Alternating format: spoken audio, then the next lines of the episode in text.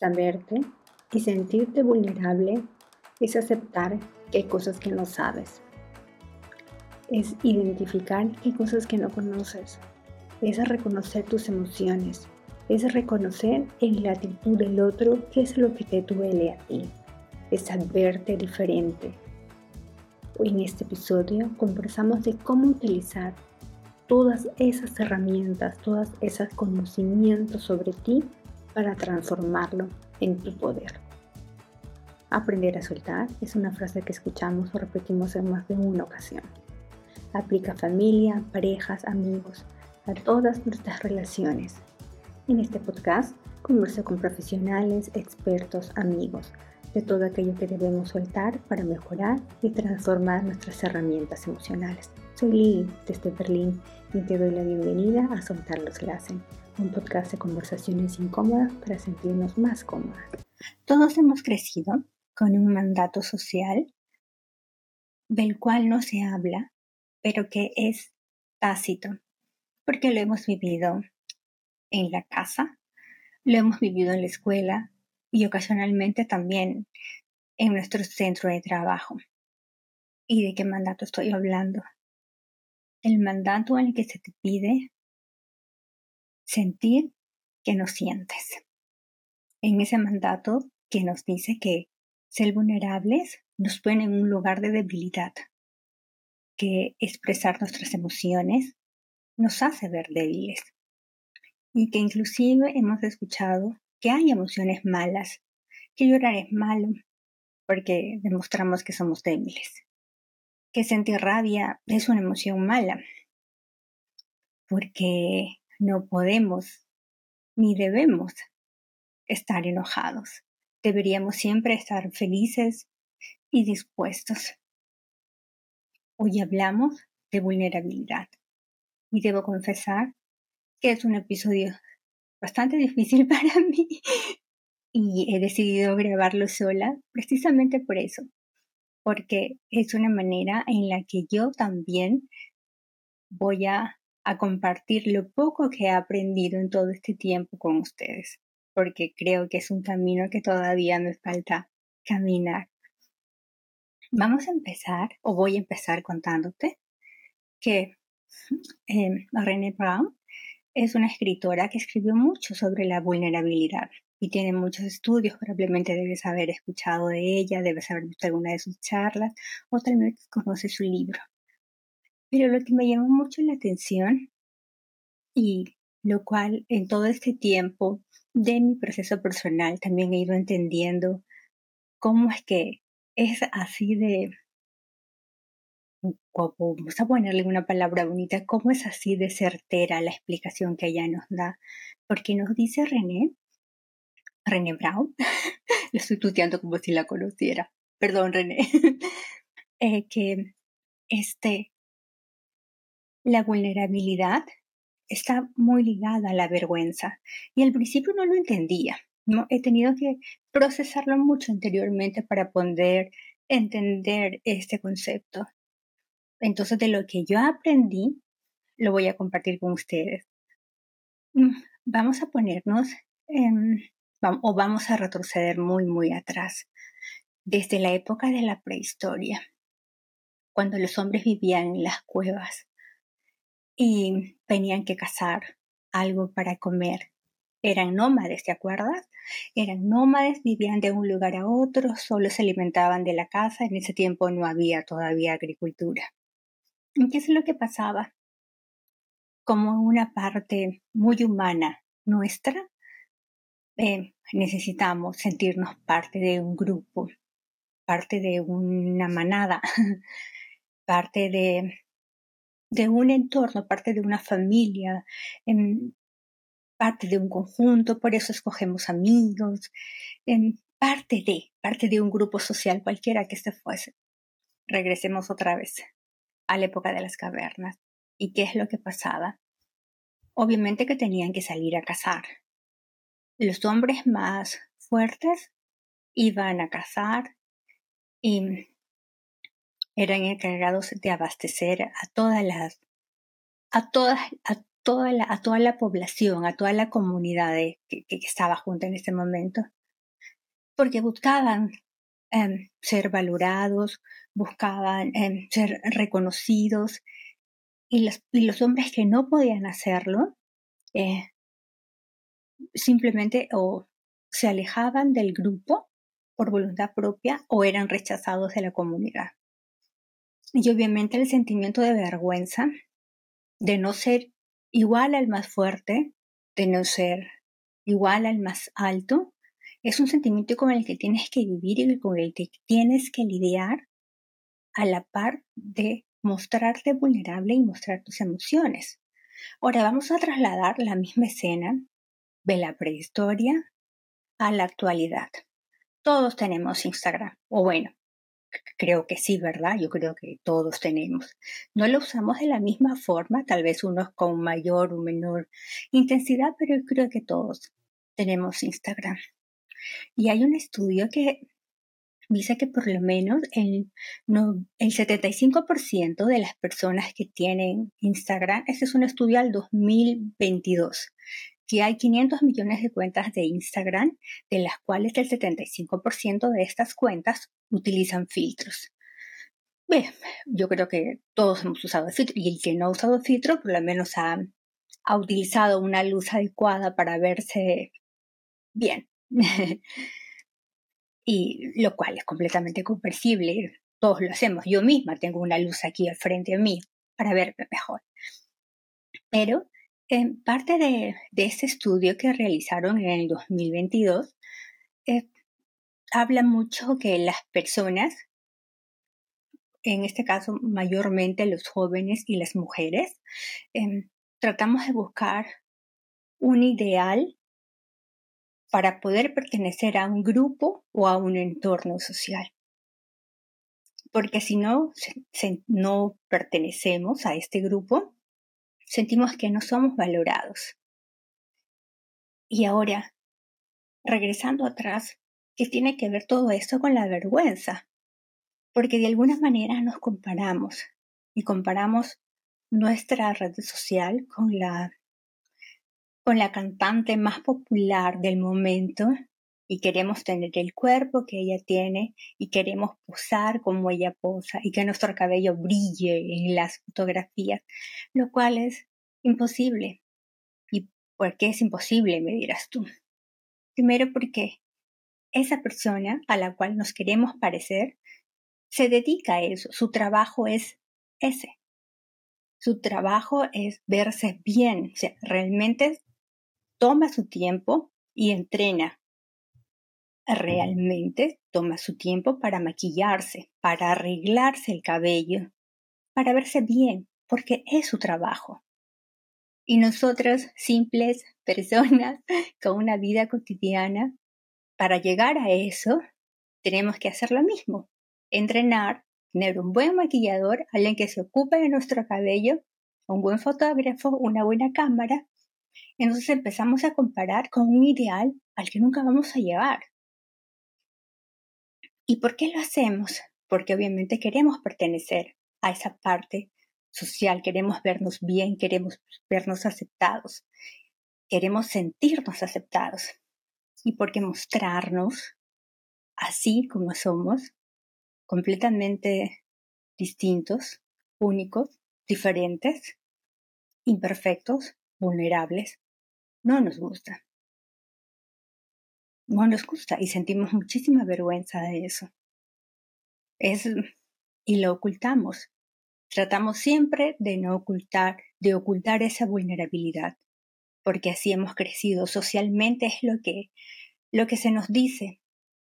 Cuando éramos niños, y si no nos lo ha dicho alguien de nuestra familia, tal vez alguien en la escuela, en la universidad, en el trabajo, tienes que ser fuerte, tienes que ser valiente, tienes que poder. ¿Y qué pasa si no soy fuerte? ¿Y qué pasa si no soy valiente? ¿Qué pasa si no puedo? ¿Qué pasa si simplemente soy vulnerable? ¿Cómo usamos esa vulnerabilidad a nuestro favor? Cuando tenemos entre el medio de nuestra vulnerabilidad y nuestras emociones ese sentimiento de, de vergüenza, ese sentimiento de no ser reconocido, ese sentimiento de no, de no atrevernos hacer em, ese cambio por temor a ser juzgados. ¿Cómo, lo podemos hacer allí? Te voy a contar desde mi experiencia para poder entender. Mm, aprender el idioma a mí me ha costado, o sea, me cuesta todavía. Creo que lo entiendo bastante bien, pero lo hablo bastante mal. a mí, en lo personal, em, no hablar el idioma me da muchísima vergüenza. Em, me da vergüenza no poder expresarme correctamente. Tenía miedo a que la gente se, se vaya a reír de la forma como yo hablo. Tenía miedo a que la gente no me entienda. Y a veces confundía la vergüenza con el miedo. Y trataba de entender porque también pasa que muchas veces, como la vergüenza es tan hábil, em, tiende a disfrazarse de, muchas, de muchas maneras. En mi caso se disfrazaba de miedo. He visto o he leído, porque no lo he visto, perdón, que en algunas veces se disfraza de ira, ¿no? Y te molesta aquello que no puedes resolver o aquello que no te atreves a hacer, te genera un enojo. Pero detrás de ese miedo, detrás de ese enojo, hay un simple o, unas, o, un, o una emoción que, se trata de enmascarar, que es la, la vergüenza. ¿Y qué es la vergüenza? Es el sentimiento mío de no ser aceptado por el otro, de no ser aceptado en una comunidad, de no ser aceptado en un centro de trabajo, de no ser aceptado por mis amigos, de no ser aceptado en un club, de no ser aceptado hacia donde tú quieras ir. O simplemente de querer iniciar un proyecto y no te atreves porque tienes una vocecita acá que te dice cómo te vas a atrever a empezar un proyecto nuevo. ¿Cómo crees tú que puedes hacer algo nuevo cuando tú no estás preparado para eso? Y acá tienes otra vocecita que te dice, ¿sabes qué? Mejor quédate donde estás porque donde estás es más seguro, ese, lugar si lo conoces. Entonces tienes las dos cosas aquí y no puedes avanzar porque tienes miedo y tienes vergüenza que tu proyecto que tanto te ha costado hacer, que tanto te está costando desarrollar, no sea bien aceptado por el otro o por los otros. Y viene ese sentimiento de vergüenza y, que, y si se ríen de mí. Y si no lo aceptan. Y si realmente mi proyecto es muy malo. Y si realmente no tiene valor lo que estoy haciendo. Y si ¿por qué lo voy a hacer yo si ya hay tres millones de personas que hacen lo mismo que yo? ¿Por qué debería hacerlo yo? ¿Qué tengo yo de diferente que no tienen esas tres millones de personas? ¿Por qué me preferirían a mí sobre el otro? Y empiezas a hacer chiquita, chiquita, chiquita, chiquita, chiquita, chiquita, porque todo lo que está afuera es más importante de todo lo que tú sientes adentro. Y no quieres, y no te quieres mostrar, y no quieres el que te vean y prefieres quedarte en un lugar, porque las críticas que vienen de afuera son más fuertes que lo que tú realmente quieres. Es complicado, ¿verdad? Sí, es bastante complicado. Pero las personas que están afuera, o el que está afuera, o los que están afuera, te miran desde lejos. Y obviamente sí, van a comentar, van a juzgar, inclusive van a criticar. Pero van a criticar desde su lugar, porque no se están moviendo como tú lo estás haciendo, no se están atreviendo como tú te estás atreviendo. Sí, probablemente el proyecto no funcione, probablemente el proyecto fracase, pero te quedó algo que la otra persona que criticó no tiene. Experiencia. Aprendiste muchísimas cosas nuevas. Te moviste de tu lugar seguro. Has cambiado. Eres otra ahora. Y si fracasa, lo puedes volver a intentar con la experiencia anterior, con la experiencia de saber qué tienes que corregir para hacerlo mejor. ¿Verdad? Sí. Entonces, si hemos crecido en una sociedad en la que se nos ha dicho que debemos no sentir, ¿cómo hacemos ahora para utilizar nuestra vulnerabilidad a nuestro favor. ¿Cómo le sacamos provecho para que esa vulnerabilidad nos haga fuertes, para que esa vulnerabilidad sea nuestro poder? Vamos a poner un ejemplo para poner, para hacerlo mucho más visual. Cuando te enamoras de alguien, mm, sin pensar que la relación vaya a durar o no vaya a durar, o que dure el tiempo que sea necesario, sin pensar que la relación sea exitosa, es el momento en el que tú te muestras totalmente vulnerable, en la que le compartes a la otra persona cómo te sientes, en la que compartes en aquello que te duele, en la que le compartes parte de tu historia familiar, que le compartes tus sueños, que compartes aquello que deseas conseguir, le compartes también tus miedos. Ese es el momento en el que por amor nos volvemos vulnerables, sin importar el tipo de relación que tengamos o lo que vaya a pasar más adelante con la relación. Simplemente como nosotros amamos, nos mostramos tal y como somos. Entonces, ¿qué pasa? Cuando a veces las cosas no han funcionado bien y tú vuelves a enamorarte nuevamente. Como ya sabes lo que te pasó antes, como ya te dolió, ya, ya sabes cómo se siente que alguien te rompe el corazón, que alguien em, de alguna manera no no te dé la confianza, no te dé seguridad, ni siquiera seguridad o confianza en la otra persona, sino que no alimente tu autoseguridad, que no alimente tu confianza, de que tú te vayas perdiendo tu autoestima, tu valía en esa relación, como ya sabes cómo te sientes. ¿Qué es lo que haces para no volver a sentir eso? Para no pasar por ese momento en que tienes que explicar a la gente de afuera que la relación se acabó, para no volver a pasar por ese sentimiento de vergüenza que sientes cuando una relación se acaba. Vergüenza tal vez con tu familia porque la relación terminó, con tus amigos tal vez porque, qué sé yo, porque por el entorno social necesitabas tener una pareja. Por la razón que sea, ese sentimiento de vergüenza que se interpone en lo que tú realmente sientes y lo que tienes que expresar hacia afuera, ¿qué pasa la siguiente vez? te bloqueas por completo y no sientes y no te muestras tal y como eres. Y la otra persona nunca te llega a conocer y probablemente la relación tampoco funcione porque se está enamorando de alguien que no te está mostrando, porque se está enamorando o se enamora de alguien que se cubre, que se mascara, que se pone como una armadura y no deja ver sus emociones. Y probablemente tampoco funcione es casi segura que no funcione.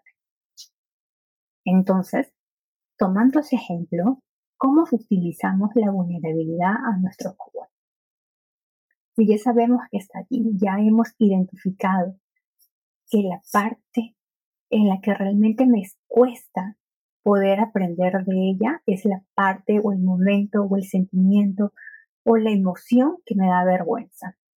Vergüenza de no ser aceptado, vergüenza de ponerme filtros en Instagram para poder ingresar a un grupo social. Vergüenza en el trabajo de no expresarme o de no decir que cuando mi jefe me ha llamado la atención que me ha dolido y me pongo fuerte o hago la que no me importa, la que no me interesa. Vergüenza también, tal vez de, de, cambiar de trabajo o de dejar esa carrera y de estudiar una carrera diferente porque no le puedo fallar a mi padre, porque no le puedo fallar a mi madre, porque es más lo que importa afuera que lo que importa a mí mismo. Entonces, como no me gusta que el de, que el de afuera me juzgue, como no me gusta que de afuera me culpe por su incomodidad, yo me sacrifico, no me muestro, me oculto detrás de una armadura muy, muy grande y no expreso lo que realmente yo quiero, lo que realmente yo siento. Entonces, lo primero que tenemos que hacer para usar esa vulnerabilidad a nuestro favor es hablar de ella. Sí, yo sé que es súper difícil. Es súper difícil hablar con tu pareja y decir, cada vez que discutimos porque la máquina de café queda prendida en la mañana, realmente me, siento mal, realmente me siento em, triste porque es tan fácil como que apagues el botón y sin embargo me estás culpando y me estás recriminando que todos los días ocurre lo mismo. Entonces, como no eres capaz de decirle, me duele esto, si tal vez, tal vez sea tan simple como eso. Tal vez es tan simple como que dejó la toalla sobre la cama y es la tercera vez que deja la toalla sobre la cama. Pero a ti realmente te molesta, o sea, realmente te duele. Pero como no le dices, oye, ¿sabes qué? Esto realmente me pone mal, por favor no lo hagas. Empiezas con tu armadura súper grande y empieza la pelea. Siempre lo mismo, y, y, y eres así, y, los calificativos, ¿no? Y, eres desordenado y eres sucio por no todo afuera, ¿no? Te fijaste todo afuera, por no decirle, oye, de verdad que esto me, me, realmente me, me duele, me recuerda momentos difíciles de mi casa, momentos difíciles en, mi infancia, me, me recuerda discusiones de, de mis padres y no, no puedo con ello, por favor ayúdame, no lo hagas. Y probablemente te da a entender y va a haber una empatía entre ambos y harán que las cosas mejoren. Para eso sirve la vulnerabilidad para darnos cuenta, para hablarla, para poder expresarla y para buscar una solución empática. Sí, otra vez, no es fácil, no es fácil, a nadie le gusta hablar de sus emociones. Perfecto, no lo hables con nadie, pero háblelo contigo misma. Háblelo contigo misma. Vamos a irnos a otro ejemplo. has tenido un, un día súper difícil en la oficina, ¿no? Y ha habido un trabajo que tenías que hacer en, en grupo con otro compañero más y resulta que el otro compañero no te apoyó en la forma que tú esperabas. No, no hizo su parte, ¿no? Y tú tenías que cumplir toda la, toda la, has tenido que cumplir todo el trabajo en su totalidad. Cuando tienes que presentar el, informe, el reporte, lo que fuese, obviamente no, no está bien hecho porque hiciste lo que pudiste y no sentiste, no te sentiste apoyado completamente por tu colega. Ni qué es lo primero que te va a decir tú. No, tu, tu jefe está mal hecho, lo tienes que volver a hacer eh, y lo necesito súper urgente. Y lo primero que va a aflorar es tu sentimiento de vergüenza. Y a veces esa vergüenza enmascarada con la rabia. No con la rabia porque el otro compañero no te ayudó, porque el otro compañero se desentendió y encima que se desentiende, se acerca y dice, ah, no, es que yo tenía otras cosas que hacer y pensé que lo voy a hacer bien, pero ya sé que lo hace mal, ahora sí lo voy a ayudar. Y tú te quedas con eso de, hice todo lo mejor que pude, con todo lo que yo sabía, no podía hacer más, entonces ahora lo que recibo es críticas de afuera, ¿y tú cómo respondes? Respondes de la misma manera. Te pones tu armadura otra vez y empiezas a, la defensiva. Es que tú no estuviste, es que no existes, no hiciste y no hiciste. O si no, te puedes poner tu armadura y se des cuenta que nada te pasa. Dices, sí, está bien. Y deslindas la responsabilidad del otro y la asumes tú toda al 100%. Dices, ok, lo voy a volver a hacer. Y te pones triste porque te llamaron la atención. ¿Y qué te parece si en ese momento te pones vulnerable y dices, hice lo mejor que pude, hay cosas que no entiendo, porque este, este, reporte, este trabajo, este informe, necesitaba un 30% de la otra persona que no me lo dio, por las razones que fuesen, no lo puede completar, voy a completar solo mi parte. Si me dices que la parte que yo hice necesita ser corregida, lo corrijo. Pero si me dices que está perfecto, lo dejo allí y la otra parte que le corresponde, que no es parte de mi expertise, que no es parte de mi conocimiento, que lo haga la persona entendida. Y te muestras tal y como te muestras que primero que hay cosas que no conoces, aceptas que necesitas ayuda y aceptas que dices lo mejor de ti, hasta donde pudiste. Pero claro, como vivimos en una sociedad donde nos han dicho que tenemos que ser exitosos, que tenemos que llegar siempre a ser lo más luminoso, que tenemos que ser no nos permitimos ser vulnerables. Ser vulnerables significa no saber. Ser vulnerable significa pedir ayuda. Ser vulnerable significa ser imperfecto. Porque solo aceptándonos imperfecto es que podemos ver eso, aquello que necesitamos mejorar. Si no vemos nuestra imperfección, entonces no podemos mejorar.